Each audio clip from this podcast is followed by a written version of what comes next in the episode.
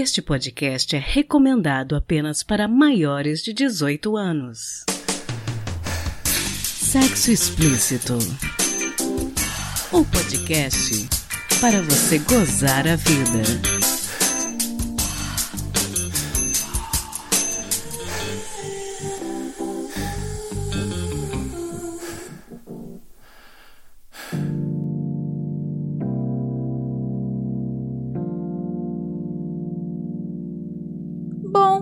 Começarmos efetivamente o episódio, gostaria de dedicar esse programa de hoje a todos os meus ouvintes religiosos ou com alguma religiosidade ou crença e esclarecer que a intenção do episódio de hoje não é esgotar as problemáticas em torno da ligação entre sexo e religião, mas sim falar um pouco sobre como é difícil, por causa de dogmas ultrapassados e preconceituosos, ter uma vivência religiosa e uma sexualidade saudável simultaneamente. Também quero lembrar a vocês que já estamos com os nossos planos de assinatura ativos em picpay.me barra sexo explícito. Temos planos de 1, 5 e 10 reais. Se você acredita em nosso trabalho e em valorizar mulheres podcasters, assine. Ano que vem, as assinaturas serão acompanhadas de recompensas.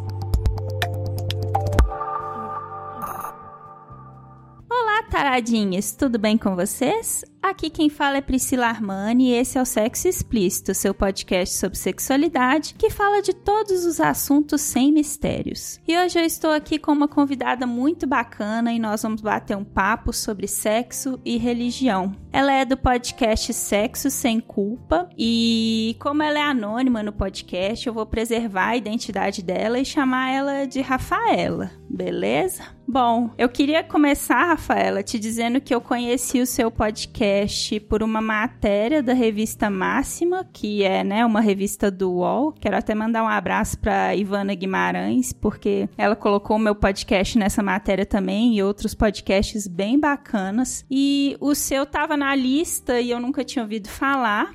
Aí eu procurei, comecei a escutar e eu achei muito legal. Eu achei a ideia de você falar sobre essa relação entre a religiosidade e a sexualidade muito bacana, muito corajoso. Então eu queria que você começasse contando pra gente um pouco o que que você faz da vida e o que que foi que te motivou a fazer o podcast. É, bom, primeiramente muito obrigada pela oportunidade de é, participar com vocês. Eu vi essa matéria também, inclusive fiquei conversando com a Ivana, agora a gente tá virando amiga. Muito boa a matéria dela, eu conheci o podcast de vocês através dessa matéria também. E eu tenho 25 anos, eu nasci no interior de São Paulo, mas moro na cidade de São Paulo há mais ou menos 7 anos e trabalho com experiência do usuário, principalmente em meios digitais, focado em pesquisa com o usuário. É, essa é minha primeira entrevista, então eu tô com um friozinho na barriga. É, mas eu comecei a gravar na quarentena por volta de maio e eu já tava com essa ideia e essa vontade desde o ano passado. E quando é, eu entrei em um grupo de WhatsApp de mulheres, só para mulheres que fazem parte de uma comunidade religiosa para universitários, eu percebi que essa comunidade tende a ser mais progressista que a maioria dos ambientes religiosos, né, no assunto. E, e o assunto sexualidade surgiu nesse grupo. É, elas começaram a falar de seus questionamentos, seus traumas, insatisfações inquietações. E são meninas que é, às vezes já têm alguma experiência, mas tem várias meninas que ainda não conseguiram se permitir ter, ter nenhuma experiência mais íntima, muitas vezes por medo mesmo, e não por uma escolha onde elas realmente estão em paz com isso. Elas estão inquietas e não sabem muito bem o que fazer. Além disso, eu também participo de grupos no Facebook voltados para a sexualidade feminina de forma bem abrangente, não voltado para religião. E lá também eu via várias mulheres relatando relatando experiências negativas na forma como o conservadorismo e até mesmo o machismo dentro de suas famílias afetaram negativamente suas vidas sexuais. Vi mulheres que desenvolveram vaginismo, que casaram e mesmo assim não conseguiram transar. Vi mulheres que passaram anos em casamento sem nem saber o que era um orgasmo. Com isso, eu reparei que existiam outras mulheres cristãs com inquietações parecidas com as minhas. Resolvi fazer esse podcast quase como um desabafo coletivo, mas também como um espaço de acolhimento para as inquietações dessas pessoas. Além de mostrar o quão nociva essa cultura puritana pode ser para a vida sexual das pessoas, homens e mulheres, mas eu foco em mulheres porque eu sou mulher, né? Além disso, o ambiente igrejeiro muitas vezes acaba reprimindo qualquer tipo de questionamento e pensamento crítico, muitas vezes com um tom ameaçador, de ou você concorda com esse dogma e essa forma de interpretação, ou você tá errado e vai pro inferno. Há um discurso de que questionamentos são perigosos, pois podem te fazer duvidar de Deus, e isso acaba gerando um silenciamento. Com esse podcast, eu quero estimular as pessoas a terem coragem de questionar. Não precisa necessariamente comprar briga com instituições, é, instituições religiosas, mas quero que elas exerçam seus pensamentos críticos mesmo que de forma individualizada, e quero trazer uma mensagem de amor e esperança, e não de condenação. Para mim tá claro que, que existe uma religiosidade tóxica que contaminou o amor e a leveza do evangelho. E na internet eu me sinto completamente livre, sem amarras, para poder falar sobre isso, porque a internet dá voz para todo mundo, né? Fantástico. Bom, a sexualidade ela é um campo muito aberto. Você falou que você tem focado na questão feminina por você ser mulher e também porque a gente sabe sabe que a sexualidade ela é mais difícil de ser vivenciada pelas mulheres, né? Elas são muito reprimidas dentro das religiões. Dentro desse escopo amplo, como que você tem decidido qual pauta que você vai abordar nos seus programas? Tipo, ah, esse tema pode ser bom agora, outro tema pode ser bom depois. Como que você tem decidido? De várias formas, mas a principal é trazer pautas que são grandes motivos de inquietações minhas mesmo, até como uma forma de dar vazão para essas inquietações. Mas também gosto de trazer pautas a partir de textos que eu li, gostei muito, também matérias de jornal, livros ou entrevistas com outras pessoas. Também gosto de falar sobre assuntos que estão bombando no momento para promover reflexões a partir deles. É, recentemente, uma moça levantou pontos problemáticos em uma cartilha de noivos que ela recebeu em sua denominação. Eu consegui acesso ao PDF dessa cartilha e fiz um episódio focando mais nos aspectos problemáticos com relação à sexualidade que essa cartilha trazia. Ah, esse mas é um dos meus cabeça... episódios, desculpa te é. interromper, mas esse é um dos meus episódios favoritos. Uhum. Eu adorei esse episódio. eu também. É, é, um pouco de tristeza, né? Mas fazer, acho que foi muito importante mesmo de fazer esse episódio. A, a moça ela aborda outras questões que também são problemáticas na cartilha, mas eu acabei focando mais na sexualidade, né? Que é o que eu falo mais. É, mas a minha cabeça é muito acelerada, então eu tenho um arquivo de rascunho onde eu vou anotando todos os assuntos que eu tenho vontade de abordar abordar algum dia. E quando penso em alguma re reflexão sobre esse assunto, eu já vou anotando também. E daí os roteiros vão nascendo dessa forma. E como que tem sido essa troca, essa receptividade com católicos e evangélicos do seu conteúdo? Isso tem alguma relação com você ter escolhido se manter anônima? Como que é isso? Eu quis me manter anônima porque era uma coisa muito nova para mim, é, mas eu já tô começando a sair aos poucos desse anonimato. Mas como eu não faço parte, não sou mais membro de nenhuma instituição religiosa, eu tenho sossego de poder falar o que eu quiser sem o medo de sofrer algum tipo de silenciamento ou punição institucional, como exclusão e coisas do tipo. Eu mesma já me retirei publicamente da igreja que eu nasci justamente para evitar dar poder, né, para eles fazerem isso. E assim eu,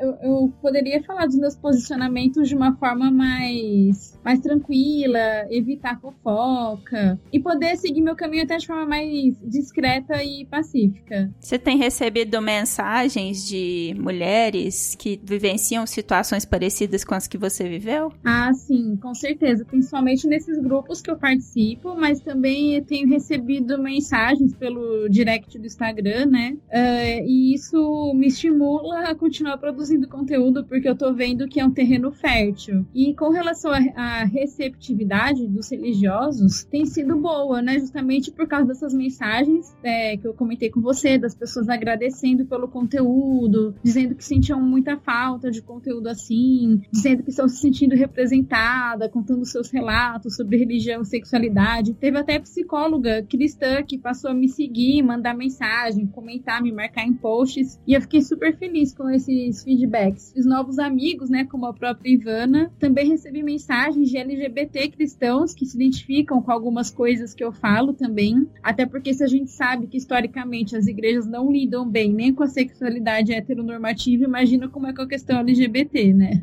Com certeza. Bom, você falou um pouquinho, né, que você se retirou da igreja e tal. Você se considera como hoje? Qual que é a sua religiosidade hoje? É, é uma pergunta complexa. É, eu já falei mesmo que eu me retirei da igreja que eu fui criada, mas eu ainda me considero cristã. Eu costumo dizer que a minha espiritualidade é mais uma esperança do que uma certeza, porque quando você coloca como certeza, isso pode acabar gerando uma certa arrogância ou pode faz, é, favorecer discursos rasos e simplistas, além de dar a questão por resolvido, como se você não tivesse mais nada para aprender. Eu também me incomodo muito como denominações fiscalizam e padronizam as massas. É, controlam desde biju que você usa, cor de esmalte, cor de batom, a roupa que usa, controlam como você deve se posicionar com algumas questões sociais e fiscalizam e controlam sua intimidade, né? É, eu sei que dependendo da igreja, se você quiser casar na igreja, tem pastor que te pergunta se você é virgem ou não. E se você não for virgem, ele vai perguntar se você se arrependeu e se manteve casto no restante do namoro até o casamento. E eu acho muito estranho essa ideia de que o pastor tem que saber esse nível de detalhe de sua vida. Sem contar né, dessas cartilhas que eu já comentei aqui. Então eu fico super chocada com esse nível de controle da intimidade das pessoas. Não acho isso saudável, acho invasivo e até psicologicamente abusivo. Tem coisas que dizem respeito somente a você, né, que são da sua privacidade,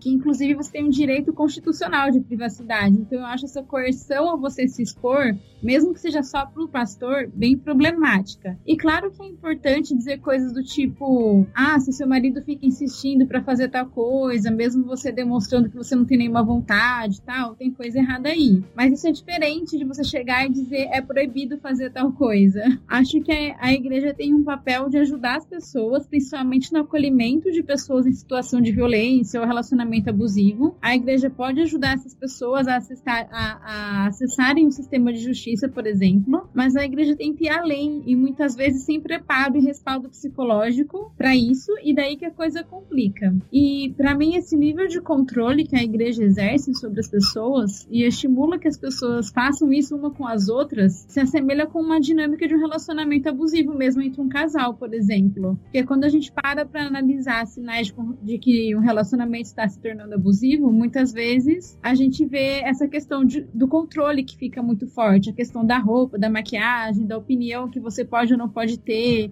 a sua autonomia intelectual, de dizer para você onde você pode ir, não pode ir. É, sempre um domina mais o sexo do que o outro, por exemplo, e estabelece um padrão desconsiderando a subjetividade do outro. E eu me senti muito machucada por esses conceitos e também pela dinâmica cultural de relacionamento entre as pessoas nas igrejas. Mas tenho medo de acabar ficando meio agressiva e muito na defensiva por conta disso. Eu não quero atacar as igrejas, só não quero ser julgada e condenada também. Eu sei que ainda tenho machucado para sarar e quando a gente está nesse processo, a gente pode acabar sendo mais agressivo do que a gente gostaria. E tem pessoas na igreja que, por mais que eu não tenha mais tanto contato, para mim são quase como extensão da família. Pessoas cheias de boa intenção, de carinho, que eu sinto que realmente gostam e se preocupam comigo. Eu tenho que tomar cuidado, né, para não ofender essas pessoas que se sentem bem nesse espaço, porque é um espaço que também promove muitas coisas boas, mas infelizmente é um espaço que não condiz com o meu perfil, não me faz bem e quanto mais eu sinto essa cobrança de me encaixar nesse espaço, por parte de amigos ou familiares, mais resistência eu acabo criando. Eu admiro muito quando vejo pessoas que conseguem fazer os mesmos questionamentos e posicionamentos que os meus e permanecem frequentando normalmente esses ambientes, como a próxima, como a própria pessoa que fez o vídeo lá da cartilha. Infelizmente, eu tive que me afastar para preservar a minha saúde emocional e também para conseguir desconstruir conceitos de religiosidade tóxica que a gente aprende aprende depois de anos com contato intenso com a igreja e queria me conectar com Deus sem interferência e de forma autônoma e individual. Tem gente que consegue ver essas coisas e ignorar, a pessoa ficar bem, mas eu não consegui ignorar quem ignora acho que sofre menos. Mesmo que venha a gente te cobrar ou pegar no seu pé, a pessoa só ignora. Mas isso era muito chato muito desgastante para mim, inclusive espiritualmente. Mas por um tempo eu me senti obrigada a continuar, até que eu percebi que eu não era obrigada. E o que me incomoda também é esse conceito dualista, que ou você se adapta com um único modelo de exercer espiritualidade, né, o modelo da igreja tradicional, ou você é considerado perdido ou no mínimo espiritualmente fragilizado.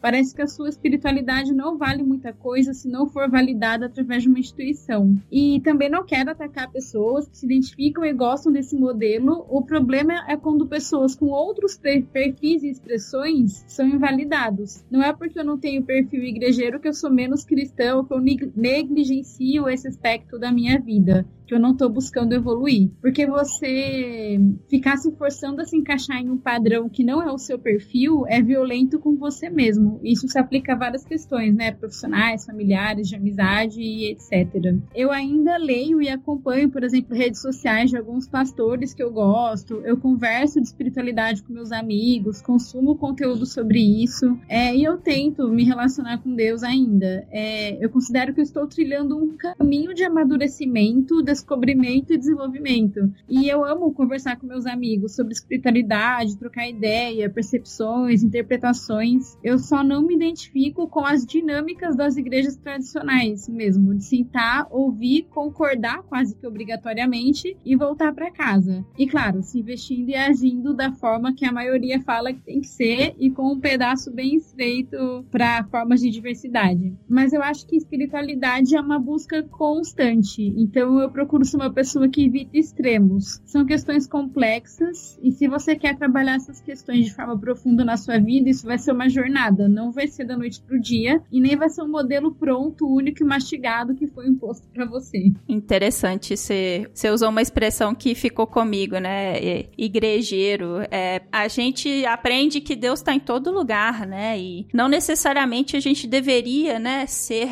entre aspas, obrigada a estar vinculada a uma instituição ou a um local físico, né, para poder se relacionar com Deus. Bom, é, falando um pouco dessa questão institucional, por que que você acha que existe tanto tabu conversando em comunidades religiosas sobre determinados assuntos relacionados à sexualidade? Isso baseado na sua vivência, né? Por que que você pensa que esse tabu existe?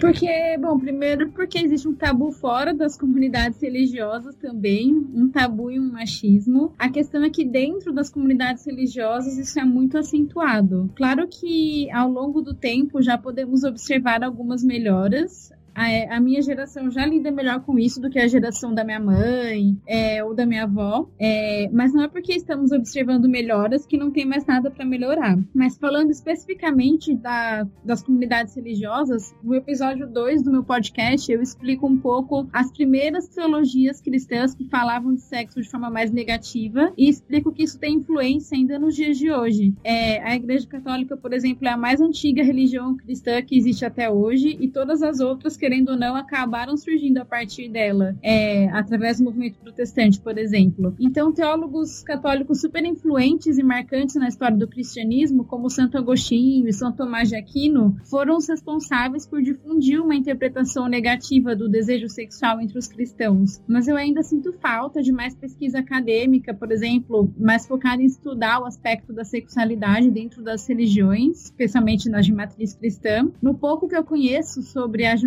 países africanos, por exemplo, parece que esse tema é visto com mais naturalidade. No primeiro episódio, eu também explico o que é a cultura da pureza, né, presente no universo cristão, essa cultura puritana e por que ela pode ser prejudicial. Acho que é importante a gente ressignificar o que é ser puro, porque na minha percepção é trabalhar um caráter honesto e amoroso. Então não tem problema você usar a religião para tentar ter um desenvolvimento pessoal melhor. O problema é usar a religião para causar um verdadeiro inferno na terra com ideias tão castradoras. Existe uma dicotomia cultural de que ou você é puro ou puta. Esses conceitos trazem muitos prejuízos para a saúde mental e sexual das pessoas. E o bem-estar sexual é considerado um importante fator para a qualidade de vida, segundo a própria Organização Mundial da Saúde, né? Certeza. Engraçado você tá falando e eu tô pensando aqui. Você tem algum roteiro no qual você se baseia para fazer os episódios? Você falou um pouco a respeito dos seus rascunhos, mas você pega as principais informações, seleciona. Eu gosto porque o seu podcast você fala muito de você, das suas vivências. Você não é uma especialista, mas você estuda para falar de determinados assuntos. E você tem essa preocupação de informar com qualidade os seus ouvintes, que é uma coisa que eu também tento fazer trazer aqui no podcast. Fala um pouquinho do seu processo de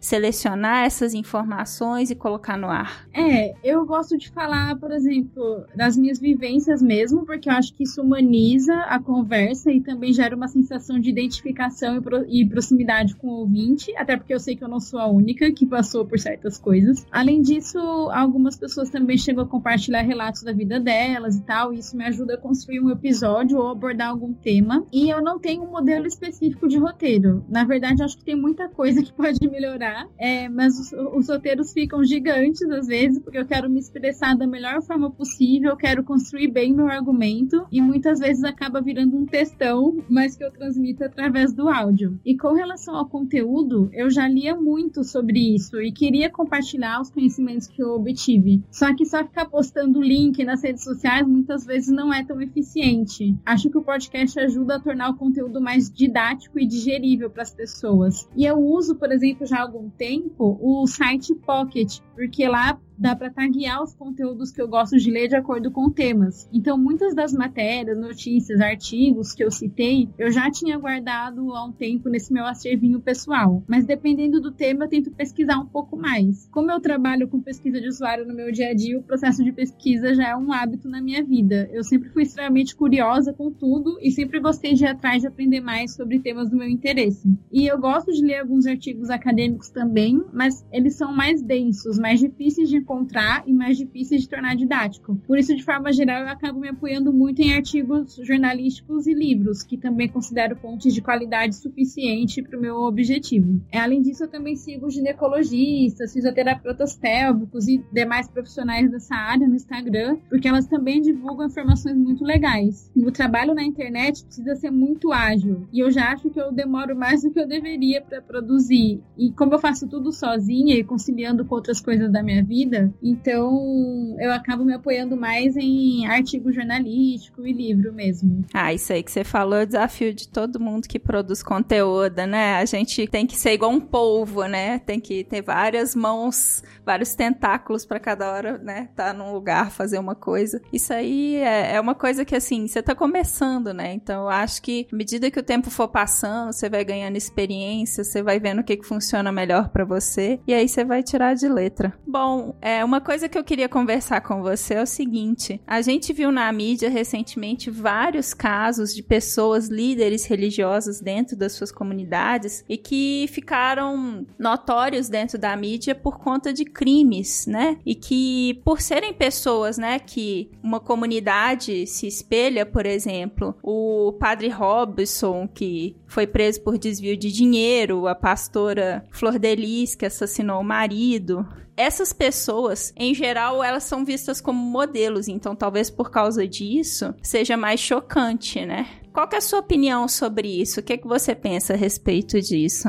Nossa, é um absurdo tão grande que eu não sei nem por onde começar. Ainda mais se a gente vê que são pessoas que disseminam muito ódio e preconceito, né? A minha mãe, ela costuma dizer que quem faz isso, na verdade, não acredita em Deus de verdade, porque se acreditasse, não teria coragem de fazer. E são pessoas que pregam um moralismo barato e tem todo um trabalho realmente voltado para dominação e muitas vezes até de exploração de massas. É gente mal intencionada mesmo. E a Freud Lis, que ficou falando que preferia matar, é, não escandalizar Deus com divórcio, é chocante e revoltante. Por isso que eu falo que a nossa espiritualidade tem que ser independente de, de instituições formais. Você pode até gostar de frequentar a igreja, mas nunca deixe de exercer o seu pensamento crítico. Nunca deixe que pensem no seu lugar. Lembre-se que igreja é igreja e Deus é Deus. Igreja tão falha quanto eu e você. E esse dia eu estava vendo também o, um episódio do Greg News sobre a Damares, que, e lá ele mostra, né, uma cena que ela chegou a falar que escolas ensinam os pais a masturbarem bebês e crianças. E eu fico pensando o nível de desequilíbrio sexual que alguém tem que ter para espalhar mentiras como essa. Porque, infelizmente, algumas religiões são muito voltadas para um projeto político mesmo, de repressão, nos mais variados sentidos. É um negócio que a gente fica impressionado, né? Você fica pensando, às vezes, se a pessoa fizesse alguma terapia, né? Tava melhor resolvida, né? Terapia é o que mais falta.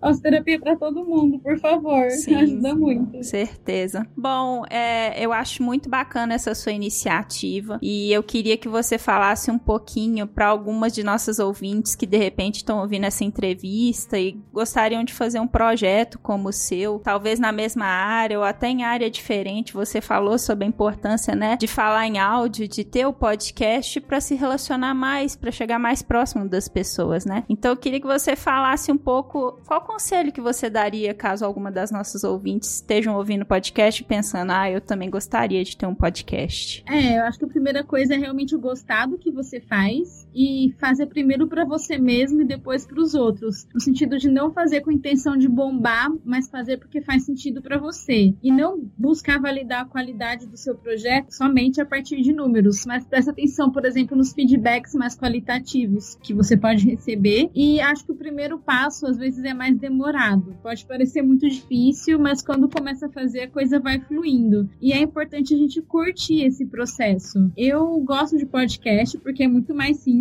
do que gravar vídeo e é algo que eu sei que as pessoas estão ouvindo mais hoje em dia, né? O podcast está fazendo mais sucesso. E também porque eu odeio mexer com edição, mas admiro muito quem gosta. E no podcast eu sinto que eu posso ser mais natural. Então, não se preocupar tanto com detalhes. Eu acho que o importante é passar a sua mensagem. E mesmo que você tenha poucos espectadores, se você percebe que eles estão gostando e que você também está gostando de produzir, então só continua produzindo, sabe? Isso é muito legal, porque às vezes a gente fica pensando, ah, mas eu não tenho o roteiro perfeito, ah, eu não tenho o microfone X, mas faz, né? Faz, tira do papel e depois a coisa acontece, né? Eu gosto sempre de terminar a entrevista pedindo para os meus convidados darem para os ouvintes, as ouvintes, um conselho para as pessoas gozarem mais a vida. Que dica que você daria para as pessoas que estão ouvindo a gente? É buscar informação de qualidade, especialmente nesse contexto religioso, onde às vezes muitas pessoas leigas acabam querendo falar de assuntos que elas não têm é, capacidade técnica mesmo para isso, né? Então busca conversar com médico, ginecologista, urologista, faz terapia, como a gente é, comentou, estuda história também, busca entender os mecanismos é, de machismo, mecanismos de controle de massas, busca entender a própria relação do cristianismo com a sexualidade ao longo da história, para você ver que a origem de certos conceitos que são propagados até hoje, né? Você entender qual foi essa origem. Então, busque informação e, se preciso, se afaste de pessoas e lugares que estão te fazendo mal e esteja atento para manipulações e abusos espirituais. Combata o medo que te colocam do seu corpo e do seu prazer. Acho que essa é a dica.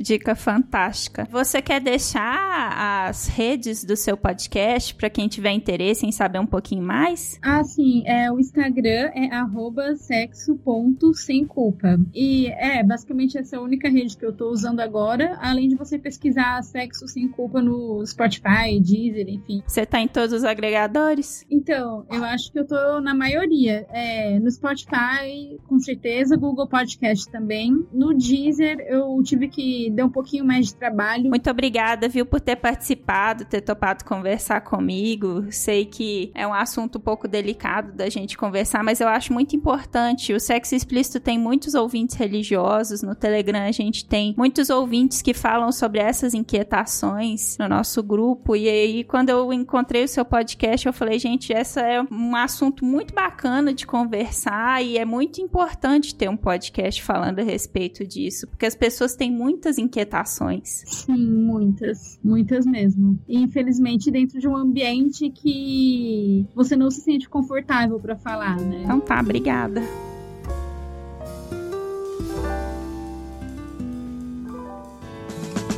Se toca. Hoje eu trago para vocês uma colaboração super especial, vinda lá do nosso grupo do Telegram. A Laude, que é uma ouvinte muito querida, vai falar a respeito da série mexicana O Jogo das Chaves, que está na Amazon Prime. Confiram!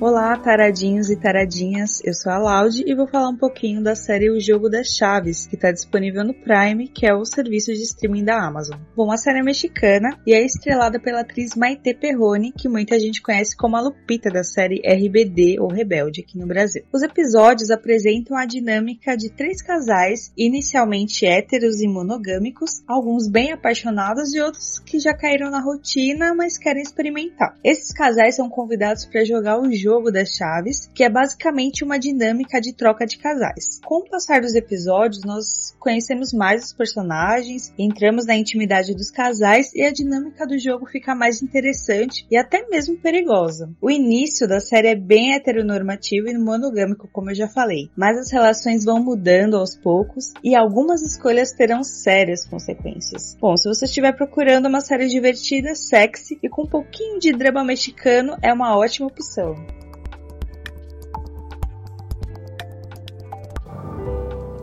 Quem conta um conto. O conto que vocês vão ouvir agora é de autoria do Gustavo Lacombe e foi publicado no perfil dele no Instagram, o arroba depois daquela hora. A heroína que dá voz a essa história é a minha querida ouvinte Michelle Berens, que inclusive faz parte do nosso grupo do Telegram, cujo acesso agora é restrito e só pode ser feito pelo e-mail sexoexplicitopodcast.gmail.com. Obrigada, Michelle, por ceder a sua voz e ao Gustavo Lacombe pelos textos sempre picantes então fiquem agora com mais uma história safadinha.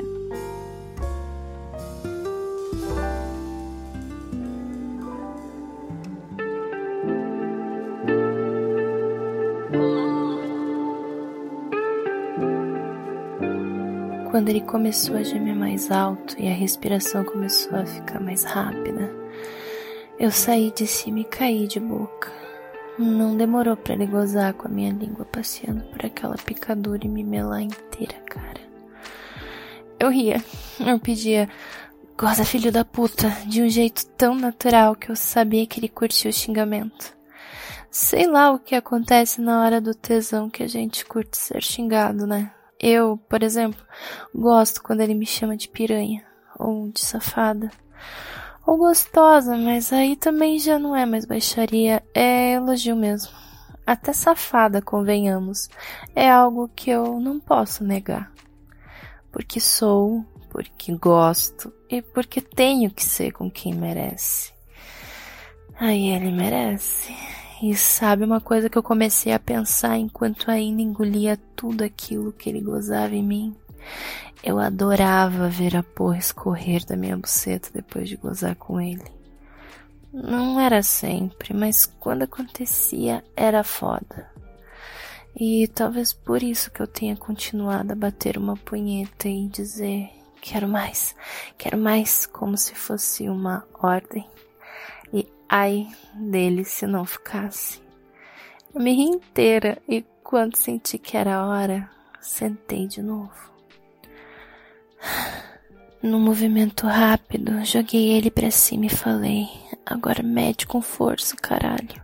E lá fomos nós. Nossa, eu arrepio toda só de lembrar. Ele veio quente, forte, inteiro, e pensei rápido para pegar o vibrador e acariciar meu clitóris. Delirei. Era ele colocando em mim até o talo e a minha mão estrategicamente posicionada aquele barulhinho gostoso nos meus ouvidos. Gozei para resumir e pedi: goza dentro. Ele riu. Não vou entrar nos detalhes de cuidados contraceptivos, mas a gente confiava nos métodos usados. É bom dizer, né, pra ninguém achar que é de boa sair transando sem camisinha por aí. E ele veio, lindo, potente, majestoso, viril. Puta que pariu, eu fico delirando lembrando desses adjetivos usados para descrever o ato. Ele sabia o que eu queria e gozou. E ficou olhando.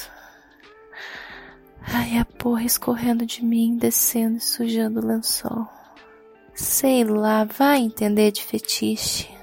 Vai entender que porra de feitiço é esse que eu tenho? Ele, cansado, deitou do meu lado e me beijou o rosto.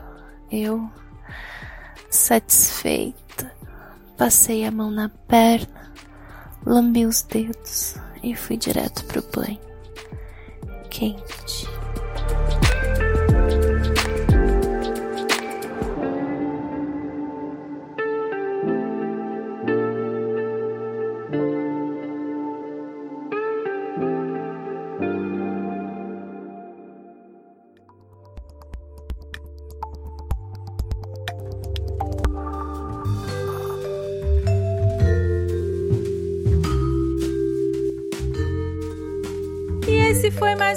Episódio do podcast Sexo Explícito. Foi bom para você? Com edição e vinhetas da cafeína do podcast Papo Delas, eu me despeço, lembrando que todas as informações sobre esse e os demais episódios estão em sexoexplicitopodcast.com.br. Nosso site é o melhor lugar para você ouvir o nosso podcast. Lembra você também dos nossos planos de assinatura em picpay.me barra sexo explícito. Invista em Mulheres Podcasters. Agradecendo aos meus assinantes no PicPay, Maria Mariana Forster, Magnum Leno e Guilherme Fioroto. Obrigada demais pelo apoio de vocês. Estamos no Instagram, no arroba Sexo Explícito Podcast. O nosso grupo do Telegram agora é fechado, só para ouvintes. Se quiser participar, me manda um e-mail, sexoexplicitopodcast.gmail.com E você também pode me ouvir em qualquer agregador de podcast de sua preferência, além de Deezer, iTunes, Google Podcast, Spotify e também no YouTube. E aí, o que você está esperando? Bora gozar a vida? Beijo!